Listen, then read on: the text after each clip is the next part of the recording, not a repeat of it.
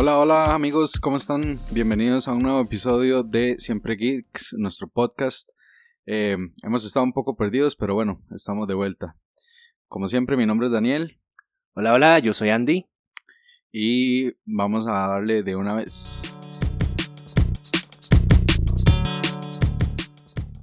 Bueno, hoy en realidad no tenemos nada planeado así, un tema general, pero vamos a hablar de varias cosillas que están pasando en el, en el mundo de, del mundo geek. Entonces, eh, bueno, espero que les guste. Estamos perdidos, Andy. Sí, bueno, es que ya han habido bastantes temas para hablar y bastantes revelaciones en el, en el mundo geek. Este, podemos comenzar, por ejemplo, con, o por lo menos yo quisiera comenzar con la situación de GameStop. Sí, sí, ma, eso ha estado, ¿verdad? Aunque no es específicamente, a ver, de nada gaming en sí, pero sí, sí ha reventado el Internet, ¿verdad? En las últimas semanas. Sí, claro, esto ha provocado, ya, digamos, ha llamado la atención hasta de políticos en Estados Unidos, este, eh, de cómo las reglas del juego de las inversiones están completamente amarañadas y solamente las personas que tienen plata tienen los derechos de en fin, ha sido una situación bastante interesante, pero si usted sí entendió cómo es que, qué fue lo que pasó. Mae, sí, pero si quiere, háganos un pequeño ahí resumen para que la gente que no ha entendido muy bien. Ok, este, bueno, básicamente lo que sucedió fue así. Eh, ¿Recuerda la, la, crisis financiera que ocurrió en el 2008 por la, por la situación hipotecaria? sí. Ok. Resulta que este, esto es similar, pero como que al revés. En Estados Unidos, durante la crisis hipotecaria, lo que pasó fue que las personas que hicieron mucho dinero fue porque apostaron a que las personas este, que tenían hipotecas no iban a poder pagarlas. Y al apostar eso, este, y efectivamente las personas comenzaron a, a no poder pagar las hipotecas. pero son toque, toque eh, apostar no en forma figurativa, no, es, apostar real. No, no, es, es llamarlo una apuesta, porque todas las inversiones en la bolsa son una apuesta. Digamos, usted, por ejemplo, usted invierte en una compañía esperando que la compañía le vaya bien y usted poder sacar dinero. Algo así pasó en el 2008, bueno, 2007, 2008, pero al revés. Ellos apostaron que, que, iba a haber una crisis financiera y que los bancos iban a caer. Y efectivamente, entonces ellos compraron ese tipo de bonos y conforme empezaron a perder los bancos, este, ellos comenzaron a ganar dinero. Esta situación de GameStop es similar, pero al revés. La gente, ya habían, digamos, este, personas que tenían portafolios estudiando la situación, vieron que habían empresas que venían en declive, entonces apostaron con que esas, em, esas empresas iban a fallar. Pero básicamente es así supongamos que la acción de GameStop estaba en 20 dólares. Entonces, estas personas le dicen a, a, los corredores de bolsa, ok, yo présteme estas acciones, yo las vendo y le pago en 5 meses, o hablemos de días, en 5 días. Entonces ellos le dicen, ok, le presto 10 acciones en 20 dólares, yo las agarro y las vendo inmediatamente en 20 dólares y en 5 días bajaron de precio porque la empresa viene en declive. Entonces ya no cuestan 20 dólares, sino que cuestan 14 dólares. Quiere decir que a la hora que me toca pagarles, bueno, yo le debo cuánto? 14 dólares por acción, porque yo las, se las estoy comprando al precio ya. Entonces básicamente las estoy vendiendo caras y las estoy comprando baratas. Pero en GameStop, unas personas en Reddit se pusieron de acuerdo para empezar a comprar acciones de GameStop. ¿Qué pasa? Que la acción empieza a subir porque a mayor oferta mayor precio. Eh, perdón, a mayor demanda, mayor sube el precio. Entonces, las personas en Reddit se ponen de acuerdo y compran miles de miles de acciones. ¿Qué pasa? Que la acción comienza a subir de precio, porque la gente está comprando muchas acciones. Y resulta que las personas que invirtieron con que la, con que la empresa les fuera mal, y no tienen un límite de, porque dijeron yo se las presto y se las pago. Quiere decir que si la, la compraron a 4 dólares, compraron las acciones en 4 dólares, ahora les toca, o, más bien, vendieron la acción en 4 dólares, ahora les toca comprar las acciones en más de 400 dólares, que es el, último precio que vi hace 4 días, creo que fue. Entonces, ¿se imagina lo que es deberle a la gente de la, de la bolsa de valores eh, 396 dólares por acción, cuando yo pude haber comprado miles de acciones en ese momento? Y eso fue lo que está pasando. Entonces, eh, una compañía que se llama Robinhood, que es una aplicación para poder comprar y vender acciones, bloqueó que las personas pudieran comprar más acciones de GameStop para proteger a los inversionistas que estaban perdiendo dinero. Y Eh, estamos para- hablando que estos inversionistas tienen billones de, de- de dólares. Se están protegiendo a los ricos. Exactamente. O sea, Robin Hood protege a los ricos. sí. Esa fue la ironía del caso. En fin, esa situación provocó de que el gobierno llamara a, a- a un montón de gente para, para, para entender qué está pasando. E incluso personas accionistas. Y lo, lo curioso, lo más interesante de todo esto es que como es un grupo de Reddit, la mayoría de personas son muy jóvenes. Muchos de ellos hicieron una millonada, o sea, consiguieron miles de dólares, este, teniendo escasos 18, 17 años. O sea, gente muy joven que consiguió mucho dinero. Sí, más es que los usuarios de Reddit eh, de- son, son como gente, un- una gama muy joven. Sí, y, y no, es, es Y- gente normal. ¿Y qué fue la, usted que está más entendido, la hora? Los maes se pusieron de acuerdo ahí en, en el foro. Básicamente, se pusieron de acuerdo. Pero los maes, perdón, lo- los maes no tenían, digamos, no tenían planeado como, mae, hagamos que estos ricos de... Algo así, de, hecho la- sí. Ah, sí, era el plan Sí, de los sí, maes. Sí, de no hecho, fue por ahí- casualidad. Por ahí va. No, porque ellos, para poder hacer eso, ellos, ellos entienden que hay un fondo de inversión en contra de GameStop. Entonces, ellos al entender eso, sí dicen, ok, si compro acciones y a GameStop comienza a irle bien, entonces yo voy a ganar dinero, porque yo compro las acciones en 4 dólares y la puedo vender en lo que esté más adelante. Y hay dinero que soporta eso. ¿Por qué? Porque hay inversiones ya, ya con, las, con las acciones vendidas, este, es deseando que la empresa la vaya mal para poder hacer dinero. He Ujú. ahí el, el punto. Entonces sí, ellos deliberadamente compraron acciones para poder sacarle dinero a la gente rica, pero no es ilegal, porque eso fue lo que pasó en el 2008 también. Ujú, ujú. No, no es ilegal, pero ya están viendo a ver cómo lo hacen ilegal. Esa es la parte más tuanis. Los, los, las personas que trabajan en Wall Street dicen que el gobierno no debe, no tiene por qué controlar el mercado, no tiene por qué regular el mercado libre, excepto cuando, Cuando este los tipo de cosas afecta. pasan. Exactamente. Sí. Pero estamos hablando de una pérdida de más de 5 billones de dólares con todo esto. Es mucho dinero lo que la- esta gente perdió. Pero es gente que tiene mucho dinero. Entonces, di, eh, di, los vacilaron. Y ahora están molestos. Y de hecho, eh, eh, ellos son tan Pero, prepotentes que usted ve personas diciendo es que esta- las cosas no deberían ser así.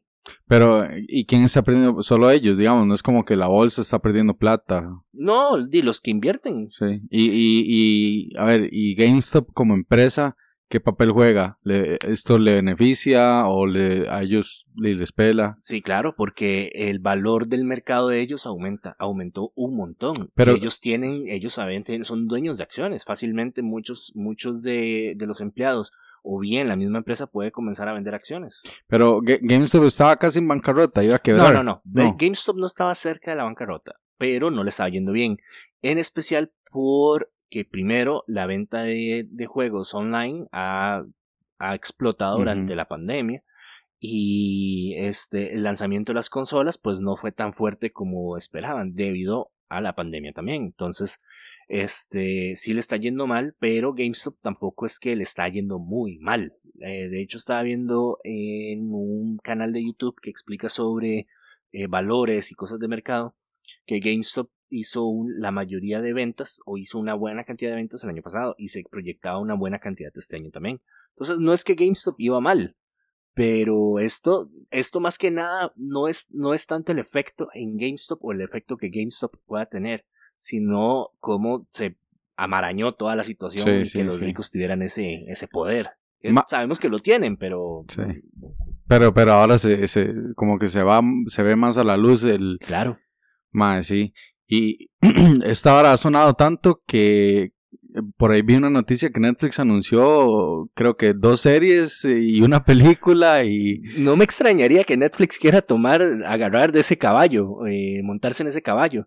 Pero, pero sí, por ejemplo, y lo recomiendo una película muy buena, pero tienen que sentarse y como leer bastante para poder entenderla porque es muy confusa al principio, de, de Big Short, creo que se llama. Es con, sale Steve Carell, sale Ryan Gosling, Ah, no sale. Brad Pitt, Oh, es, sale eh, Batman, Eh, Christian Bale, Ah, sale. Christian Bale, es una señora película. ¿Cómo, cómo se llama? The, The Big Short, creo. The Big Short. Oh, my. Mae, el es- cast está increíble. El cast es buenísimo. Y la película es muy, muy y buena. trata más o menos de, de la bolsa. De la bol- no, de lo que pasó en el 2008. Ah, ok. La caída de la bolsa y cómo, cómo la gente lo vio y está basada en hechos reales. Ujú. Bueno, cre- creo que también con todo esto también volvió a sonar el nombre de, de The Wolf of, of Wall Street. Que Sí, pero The Wall of Wall yo creo Street que no, un- no es específicamente, pero. No, no, porque The Wall of, Wall Street es más como la vida de la gente que, que, di- que vende ese tipo de acciones y vende ese tipo de cosas. Que no, no estoy muy seguro cómo funciona, pero, pero básicamente es eso. El de él es como, como vender humo. En esto no. Esto, esta, esta situación es otro nivel. Porque este, en The, The Big Short, que podríamos hacer un capítulo de esa película porque es muy buena como película per se, este, trata de cómo los bancos sabían que las cosas iban mal Ajá. y aún así vendían este, lo que son...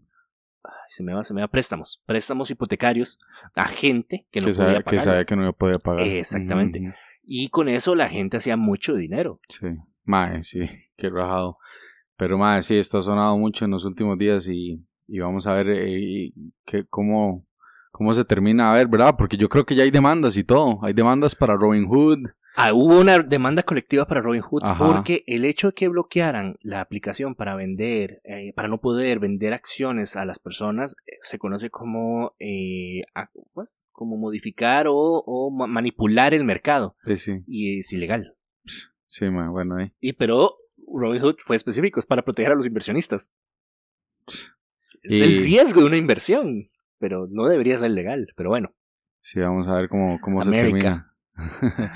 Otra cosa, otra cosa que eh, eh, rompió el internet esta semana y me hizo mucha gracia fue este Lady Driminescu. Driminescu. La, la vampiresca de Resident. Ajá. Sí, he visto muchas varas, pero no, no me he metido muy bien.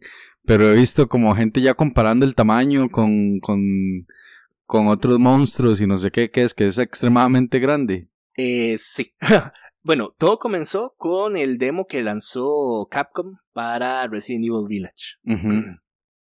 Este, resulta que durante el demo, el personaje principal, no, no recuerdo cómo se llama, creo que es Ethan, eh, conoce a, a, a la, a la vampiresa que se llama Lady Dimitrescu y hizo un boom. O sea, literalmente hizo un boom y las personas quedaron así como empezaron a hacer memes, empezaron a hacer The Rule 34, ¿verdad? Obviamente, si está en internet la van a tener que sexualizar.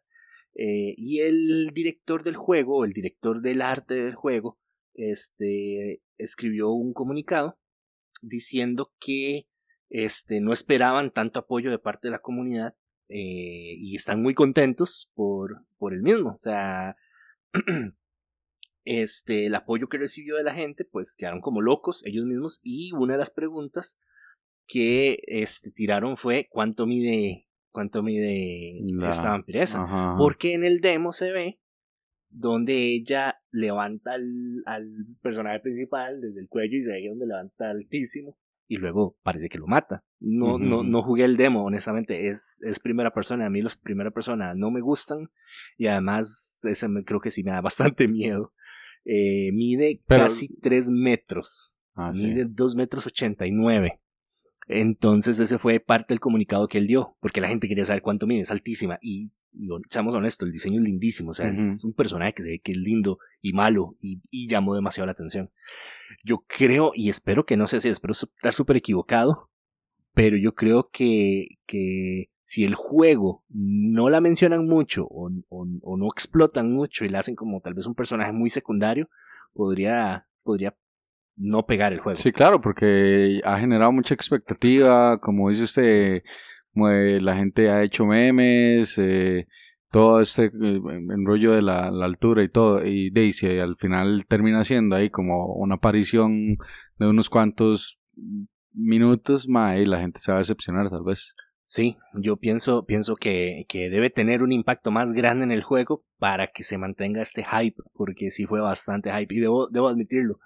Estuve así de descargar el demo y jugarlo, porque se ve muy, muy, muy miedo, o sea, muy bueno. Pero el juego también va a ser primera persona. Sí, es como Resident Evil 7, que de hecho tampoco lo jugué por lo mismo, porque yo y el primera persona no nos llevamos.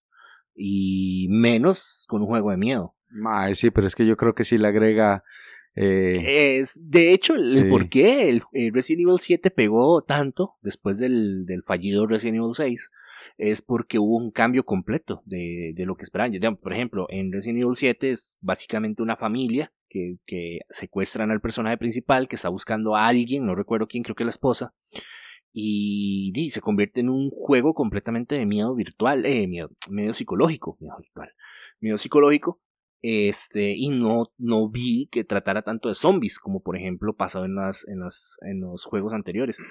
Que de hecho, en los juegos anteriores podemos ver que se convierte en un, en un hack and, hack and slash. O sea, es básicamente meterse en un, un lugar y empezar a matar zombies. Y eso, esa fue la evolución de estos juegos. Hasta Resident Evil 7, que creo que le da otra tonalidad. Y Resident Evil 8 parece que, que apunta hacia ese lado, porque estamos hablando de que se vio un werewolves, se vieron vampiros, entonces es, es, ya no es el Resident Evil que conocemos, pero no necesariamente eso es malo.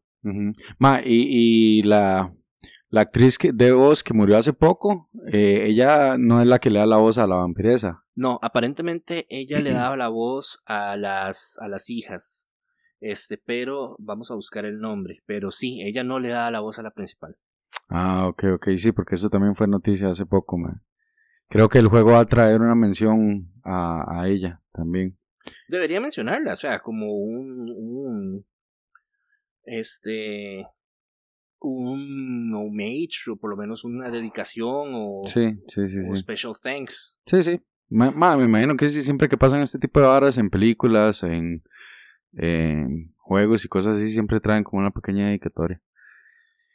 y hablando de Resident también, eh, ya tenemos fecha para la película. Está, sí, el reboot de Resident Evil este, está para el 3 de septiembre de este año y esa sí me muero por verla porque aparentemente está basada en la primera y la segunda, este, perdón, el primer y el segundo juego, en Resident Evil 1 y Resident Evil 2. Uh, ya tenemos el cast también, eso lo habían anunciado hace tamaño rato, creo que fue a, si no me equivoco, ya vamos para un año desde que anunciaron el cast de Resident Evil, eh, que iba a ser un reboot completamente olvidándonos de las fallidas películas pasadas. No, tenemos nombre. De, de, la película. Ajá. No, de momento solo se conoce como Resident Evil y este sabemos que es un reboot, y que se está basando en los dos primeros juegos. Me preocupa un poco porque el primer juego y el segundo juego sí están muy separados. Muy, muy distantes, sí. uno del otro. Muy, muy, muy, muy distantes porque eh, en la línea del tiempo Resident Evil 1, si no me equivoco, pasa en mayo o, en, entre abril, mayo y junio de ese año, del 98. Y el Resident Evil 2 pasa en septiembre, el 28, 29 de septiembre. 29 de septiembre. Sí, 29 de septiembre. Porque Resident Evil 3 es un día antes, 28 de septiembre. Eh, entonces me preocupa un poco que tal vez no haya una diferenciación de, de, tiempos y traten de mezclar los dos en una sola línea del tiempo y podría ser un desastre. Por otro lado, podría ser muy bueno. No necesariamente tienen que ser el juego copia al carbón, pero mientras que respeten a los personajes, cosa que sí tenemos personajes bien claros. Tenemos una Claire Redfield, va a ser Kaya Scodelario, eh, Chris Redfield, que es Robbie Amell, Fun fact, si no me equivoco, Robbie Amell es el primo de el que hizo Arrow, Stephen Amell. Ah, de la serie Arrow, es el primo, sí. Tenemos una Jill Valentine, que va a ser Hannah John Kamen, eh, Leon S. Kennedy, que va a ser Avan Logia. Tenemos un Albert Wesker, de entrada, que va a ser Tom Hopper. Tenemos una Ada Wong, que va a ser Lily Gao. Entre otros personajes que ya están confirmados, están William Birkin, que es el piloto que se lleva a Jill y a Carlos en Resident Evil 3 y también en Resident Evil 1 es que no lo jugué porque no tenía play en ese tiempo, pero Resident Evil 3 sí. Eh, tenemos al jefe de la policía, que es Brian Irons. Tenemos a Richard Aiken y tenemos a Lisa Trevor. Lisa Trevor, si no me equivoco, es de Resident Evil 0 y es una, una chiquita que sufrió demasiado y es ahora un monstruo. Si no me equivoco, es demasiado loco ese personaje. Ma, pero a ver, bueno, sí, sabemos que es un reboot y, y mae, lo que pasa con las viejas, a usted ahora que dijo fallidas, ma, a mí me gustaron, pero me gustaron hasta la 2. Dos, creo que fue, sí. Es que la primera es cuando Alice, bueno, cuando conocen a Alice. Bueno, primero que Alice, a, mí- a mí el personaje no me gustó, pero es un personaje inventado, ¿cierto? Sí, el, no, no, el Alice no es un personaje que salga en el lore de Resident Evil Ujú. en los videojuegos. A mí lo que me disgustó de Alice fue la evolución que le hicieron. Digamos, en el primer juego era una espía básicamente. En la que película. está- ajá, pero en la primera película sí. Era una espía, básicamente que este, di, quería conseguir los secretos de, de Umbrella para poder escaparse del lugar. Y por algún motivo quedó atrapada en Crossfire, perdió la memoria y listo. En Resident Evil 2 es el escape de, de la ciudad eh, de Raccoon City. Y tocan cosas de Resident Evil 3 Ujú, ujú. donde sale Jill Valentine, que, el que la actriz me gustó mucho, la que hizo Jill Valentine me gustó mucho. Este, y mencionan a Nemesis también, y sale Y Nemesis. sale, ujú. Pero- Que, que e- es el que. Es el mae que ella estaba enamorada. No, no, era el, era uno de los, de los, recuerda que llegó como un grupo especializado para ver qué fue lo que pasó en la colmena. Sí, y, en Resident y- Evil 1. En la película no era que estaba enamorado, habían dos personajes. Era uno que supuestamente estaba casado con ella. Ajá, que fue el mae que tiró la, el, Ajá. ajá, el virus. Ajá. Y el otro Mae era uno de los del, del grupo que simplemente les ayudó a ellos a sobrevivir. Y que de hecho un toque él quedó como atrapado y se iba a suicidar y, terminó escapándose y terminó ayudándole y alguien, algo como un bicho lo, Lo, lo lo rasguñó. y, y comenzó ahí, a mutar. Ese, es- ese es Pero no estaba enamorado de Alice. Bueno, sí, O sea, llevaban como unos unas horas Ah, conociéndose. sí. Pero, pero. Pero le tenía cariño. Sí, sí, sí, sí. Y él es el que se convierte en Nemesis. Nemesis, que si no me equivoco, el más se llamaba Mark. Ya no me acuerdo tanto, pero Ah, sí. ya Podría apostar que sí. De ahí sale Nemesis, pero de nuevo, esa película, no sé. Por ejemplo, mencionan a Stars y sale un grupo de gente en la policía como, como que están en un restaurante y hacen su propia barricada y Nemesis se lo vuela a todos. Y ya eso era Stars. Y no. Y Jill, y es que las películas también hacen pasar a un segundo plano personajes muy, muy buenos. Jill Valentine Jill, pasa ajá. como a un segundo Sí, plano. porque ahí la principal es Alice. Exactamente, y a la Mm. superhumana la hacen Alice. Y en Sí, Resident sí. Evil 3 la Maya tiene poderes super Súper, naturales y todo. A mí, a mí, digamos, como que la 1 y la 2 me gustaron, eh, se dejaban ver y fueron entretenidas en su tiempo. La 3, ya a partir de la 3, la verdad, para ser sincero, ya ni, ni sé cuántas hay de esa saga. Hay siete, creo. sí, es tonto, sí, no, man. creo, no sé, creo que entre Pero 5, bueno. 6 o 7. Esperemos que este reboot sea, sea mejor que, que, que obviamente estas, estas siete. Y ma, y esperemos lo mejor. A mí Resident siempre me ha parecido que tiene una historia buenísima para explotar de, de la temática de zombies. eh, juegos, series y películas. Siempre me ha gustado más Resident que cualquier otro. Por ahí Walking Dead últimamente. eh, pero ma, siempre me ha gustado. Entonces siempre he querido como que le hagan un, un buen un- una buena saga de películas en honor a, a la buena historia que es. Entonces, Dima, esperemos a ver. Yo también estoy de acuerdo. Resident Evil tiene una historia bastante completa. No es compleja, porque es como una historia bastante straightforward. Este, básicamente es el mundo destruyéndose por la ambición de unas personas, que son los que fundan eh, Umbrella. Umbrella, pero sí estoy de, de acuerdo con que el resto tiene personajes muy, muy buenos. Y el reboot de Resident Evil 2 y el reboot de Resident Evil 3 de los videojuegos, pues exploraron bastante eh, eso de los personajes. Por ejemplo, para mí tiene más peso Claire y Leon en estos juegos, en estos reboots, le dieron más personalidad, le dieron más detalles a sus historias. Eh, y, e igual con Jill y Carlos. Jill y Carlos tuvieron, o sea, est- estamos hablando de videojuegos, pero en el primer juego no hubo una química real entre ellos. Es como, sí, el Carlos está aquí y Jill está tratando de escapar, pero en este segundo juego sí hay una química, o sea, sí se ve un desarrollo de personajes entre Carlos y Jill que me agradó un montón, a pesar que el juego me quedó viendo mucho. El, la historia del juego per se, lo que me quedó debiendo más, como que muy corta, pero lo que son los personajes, increíble. La asociación, el hecho, por ejemplo, eh, cuando uno comienza a jugar con, con Carlos, uno se encuentra a Brad, que es un compañero de Jill, que en el segundo juego, eh, en Resident Evil 2, el primero, ah, solo había una forma de verlo. Explican cómo es que se convierte, eh, cómo es que, este, más bien, retrocedamos. En Resident Evil 2, el juego, con- conocen a- al policía Marvin y aparece muerto. Bueno, aparece muerto, no, aparece casi zombie. Ajá. En Resident Evil 3 explican cómo es que el mae se convierte en zombie. O cómo es que el mae lo muerden y fue Brad. Es de más. O sea, todo, toda la, la, construcción de esos dos juegos fue muy buena. Siento que debieron haberle puesto un poco más a Resident Evil 3 para hacerlo parecer un poco más al juego viejo. Pero tampoco es que quedó mal hecho. O sea, siento que es un muy buen juego. Y Nemesis es una bestia en este juego. Entonces, honestamente, siento que estas películas tienen bastante potencial, o por lo menos el lore de Resident Evil tiene bastante potencial para explotar. Y vamos a ver si logran explotarlo. Sí, ma, ojalá que sí. Bueno, ma, pasemos a, otro tema. Este.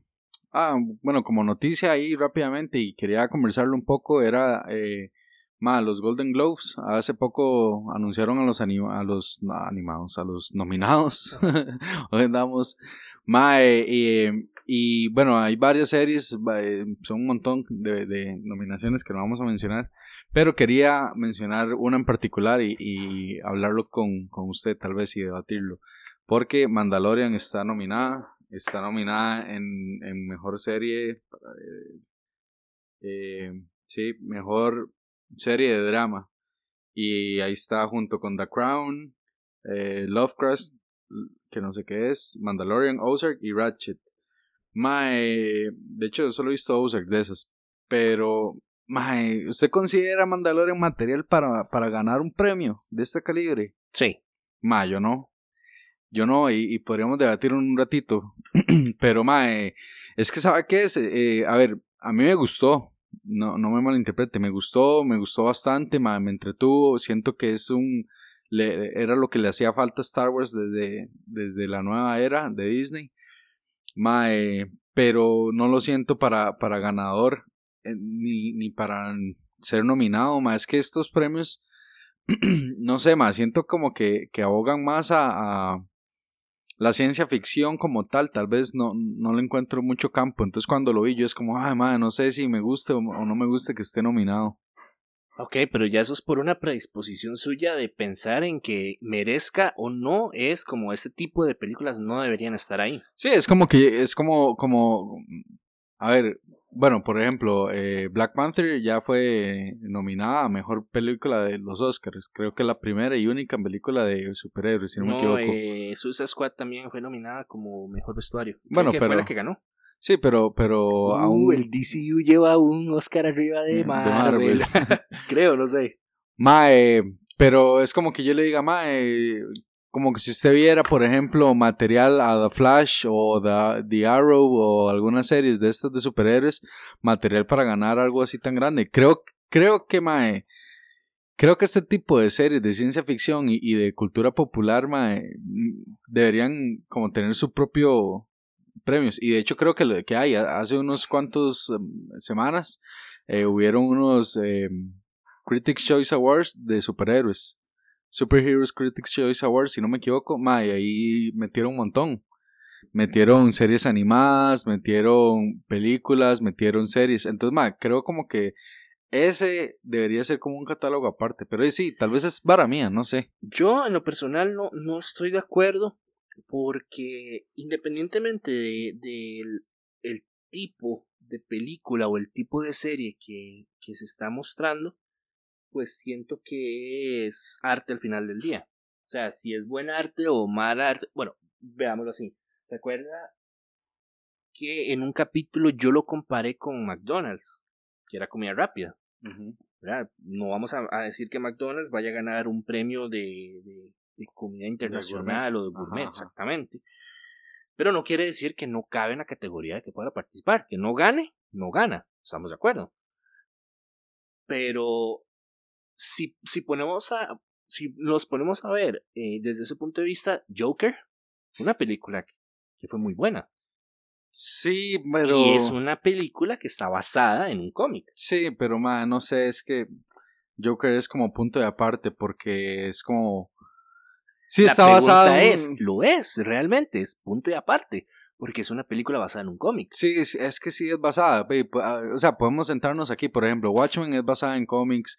Es una película buena. Es, Watchmen? Es, excelente. Sin City, hay muchas películas y series que están basadas en cómics, pero yo siento como que tienen más calidad, bueno, y no sé, ma, es que, como le digo, o sea, puede ser que sea, y, y repito, Mandalorian me gustó y me gustó mucho, pero, a ver, yo no, si usted me dice como, mae, vio la actuación de Pedro Pascal, es como, mae, de, no es como que una gran actuación, ¿me entiende? Y, y... Más bien yo pienso todo lo contrario, yo pienso que es una muy buena actuación porque él tiene que transmitir sentimientos que logra transmitir sin usar la cara porque está detrás de una máscara el 98% de la serie. Y hay momentos en la serie en la que usted realmente los siente. Siente, sí, sí. siente que él es, este, ya sea, siente dolor o, o momentos en el que él siente empatía con ciertas personas, siente ira cuando empieza a preguntar de, de, de por qué anda la, la armadura de Mandalorian, no sé qué o sea, siento que más bien Pedro Pascal ha hecho un trabajo muy bueno expresando sentimientos sin usar la cara, que es un trabajo muy difícil para los actores. Sí, digamos, bueno, ese sí se lo doy, pero ma, eh, a eso me refería, digamos, como que no es ma, eh, un trabajo, para mí, tal vez no es como, como la serie no es material para ganar un premio como Best TV Drama, ¿me entiende? De ahí el porqué de otros competidores, Ozark. Sí, sí, sí, es que, sí, sí, por ejemplo, ves, si usted compara a los competidores, Ozark, que, madre, tiene toda una raya, eh, una, un desarrollo de drama ahí familiar, etcétera, The Crown, que habla de, de la monarquía inglesa, etcétera, las otras dos no estoy muy seguro, pero me explico, o sea, es como, si usted las pone a la par, es como, madre, no calza, no, no me calza Mandalorian en, este, en esta sección, pero... entiendo el punto, pero sí, para mí sí debería estar ahí, o sea, no tanto porque, o sea, la, la serie es buena, pero no creo que, no creo que merezca ganar pero no considero que no debería estar ahí, porque si, si es un muy buen trabajo de producción, de actuación, de guion, o sea, es un muy buen trabajo. Sí, sí. Y esos son los detalles que hay que ponerse a ver, no solamente de qué trata, me explico, también el guion, eh, cómo desarrollan la serie, la producción, obviamente es Disney, tiene todo el dinero del mundo, este, pero, di, o sea... Sí, sí, sí. Pero bueno, vamos a ver, vamos a ver si gana o no gana. Y por último, para terminar el tema o el, podcast de hoy, WandaVision. Mae, sí. De hecho, lo, vi antes de empezar el podcast. Eh, los dos últimos. Llevamos seis, si no me equivoco. Cinco. Son cinco, llevamos cinco. Y son nueve. Son nueve en total. Y vamos por la. Ya pasamos la mitad. Ya pasamos la mitad. Mae. ¿Qué, qué le ha parecido? Bueno, la verdad, primero mi opinión, ma, me ha gustado y me ha gustado más de lo que yo esperaba. Si ustedes recuerdan. para un Golden Globe. Mae, eh, si, si recuerdan cuando empezamos a anunciar las series que se venían eh, en los en, de Marvel, todas las series, yo había dicho como, mae, WandaVision no, no me llama mal la atención, me llama mal la atención con los trailers que había visto. Mae, me equivoqué y me alegra haberme equivocado. Me, me ha gustado hasta ahora, me ha gustado bastante eh, la trama. Mae, bueno, spoiler alert, tal vez por ahí hagamos un par de spoilers. Mae, y todavía sí se, se, han descubierto varias cosas, pero aún sigo con intriga. Por ejemplo, cómo es que Vision está vivo. Si eh, es que está vivo. Bueno, si es que está vivo. Y si no, cómo es que ha logrado interactuar con él así. Los hijos, quiénes son los hijos en realidad. Mae, todo, todo. Ay, sí. Todo, todo. Y, y, de hecho, hoy en el capítulo de hoy, Visión dijo, eh, como repetimos, hay spoilers. Eh, Visión dijo como eh, no hay niños, en la ciudad no hay niños, y es cierto, no habíamos visto niños hasta que nacieron los de ella. ¿Por qué?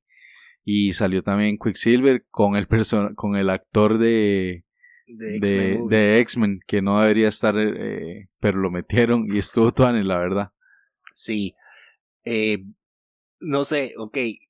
De nuevo, cuando salieron los trailers, yo dije, sí, le tengo demasiada curiosidad y quiero verla. Y efectivamente, yo ya tenía más o menos una idea de cómo podría ir basado en los trailers. Y creo que la pegué.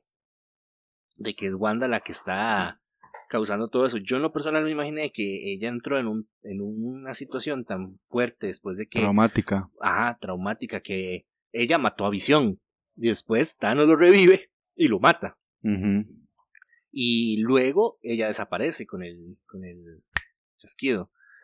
Y, regresa, pelea con Thanos y luego qué. Y muere Tony Stark, que era alguien que ella odiaba, pero terminó respetando. Pasaron muchas cosas, ella se quedó sola completamente, porque quienes estaban al lado de ella? Era, era Hawkeye y era este, visión, nada más, ella no tenía nadie más. Y por ahí podemos decir que tal vez Tony Stark se, se, encargó de ella dándole un hogar, pero después de eso, ¿qué? Y ella perdió todo. Entonces, yo sí tenía la idea de que probablemente ella iba a ser la causante de todo esto y efectivamente, aparentemente es ella, pero hay muchos misterios, o sea, hay muchas cosas que no se han revelado. De, de hecho, usted ahora, antes de empezar el podcast, me dijo algo una teoría, ma, y me gustó, que, que Wanda podría ser la villana de, del, de la fase 5. de la fase 4, ajá. O tal vez una de las villanas. Y estaría Tony, la verdad, estaría muy interesante. Sería un muy buen ¿verdad? Un cambio completamente de dirección que la gente no se esperaría. Y ella, ella es villana, o por lo menos en mucha parte de los cómics aparece como villana. Por ejemplo, en WandaVision, ¿usted qué, qué le pondría? ¿Villana, superheroína, protagonista? No, protagonista es, pero... Es protagonista, pero si es buena o mala, si es héroe o villano, no sé. Está tan, es verdad. Para mí ellas en ese momento es, como, le tengo la empatía para que fuera la, heroína, pero ella es mala. Es mala porque, vimos cómo está haciendo sufrir a la gente Exactamente. Entonces, ma, ese, ese toque está tan, ma, la verdad la, han sabido hacer y, me gusta. Y me, me, hace gracia que en este momento las personas odian y aman la serie. Sí, bueno, sí, a ver, yo no la amo ni la odio, pero me ha gustado y me ha gustado bastante. A mí me ha gustado bastante también. eh, pero no, hay gente que, que, lo abandonó desde el primer capítulo. ¿En serio? Sí, hay gente que usted ve en comentarios en redes sociales y dicen que es una porquería de series y lo otro y solamente han visto uno o dos capítulos. a, mí, a mí me ha parecido que el trabajo de producción ha sido muy bueno. A, también. A, hacer, hacer mención, bueno, se le llamaría mención, sí, como, como esa nostalgia de series viejas como Hechizada, eh, ah, la, la, de, la, de este, la del último capítulo me recuerda como a, ay, ¿cómo se llamaba esta serie? Eh, de donde salen de hecho las gemelas también. Ah, este, Full House. Ajá, como tipo, un tipo sitcom así, Full House noventero. a mí me recuerda un poco más como a, yo sé que suena raro, pero me recuerda un poco más como a matrimonio con hijos. Ajá, ajá, bueno, sí. Ma, a mí, a mí, a mí me ha parecido que, por ejemplo, este, hacer todo el, la, la, escenografía, todo, todo la, la, recrear, digamos, las diferentes épocas, ma, lo han hecho muy bien. La verdad, a mí, me gusta. Hay, hay, que ver, honestamente hay que ver. Eh, esta serie promete mucho. Siento que, que, que, promete mucho y hay que ver hacia dónde va, porque realmente no sabemos nada todavía. Ma, y en realidad, si usted se pone a pensar, es un trabajo bastante difícil. Y creo que los, los, los actores, incluso los productores detrás de la serie, han dicho que las partes más difíciles han sido recrear las, las, las sitcoms viejas. Porque de hecho, de, imagínense, de un capítulo por ejemplo, una serie que está ambientada en los 1920, eh, lo hacen y toda la serie se desarrolla ahí, pero aquí es como ambientarla en los 70, ambientarla en los 60, después en los 90. entonces, 50, 60, 70 y 80, eso es lo que lleva. Ah, ok, entonces, ma, es un trabajo bastante difícil, ma, y, y me parece que es digno de admirar y que lo han hecho bien.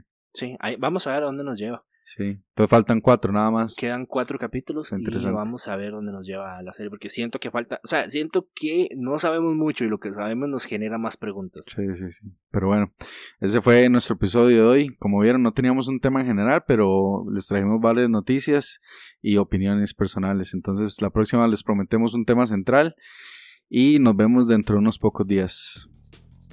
Bueno, este, un placer hablar de estos temas con usted como siempre. Eh, y nos estamos hablando todos. Síganos en redes sociales. Estamos en Instagram, Twitter, Facebook. Como siempre, Geeks. Y ahí les estamos trayendo noticias, eh, curiosidades y giveaways. Hace poco eh, regalamos unas deliciosas galletas, por cierto. ¿Cómo se llamó la...? la mm, el usuario es majo.18. Ah, ok. Felicidades, ya, felicidades a majo.18. Ya la contacté. Pero bueno, Andy, entonces, nos vemos y muchas gracias a todos por escucharnos. Hasta luego.